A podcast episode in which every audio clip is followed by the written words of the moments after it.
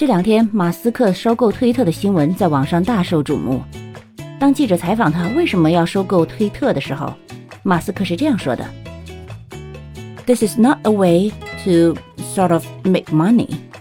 My strong intuitive sense is that having a public platform that is maximally trusted, broadly inclusive.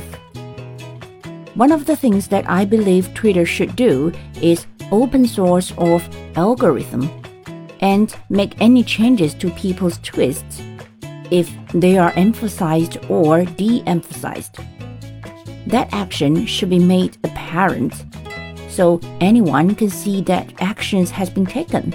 It's extremely important to the future of civilization. 然后最后不愧是首富，他说，I don't care about the economics at all。至于赚不赚钱，对我来说根本无关紧要。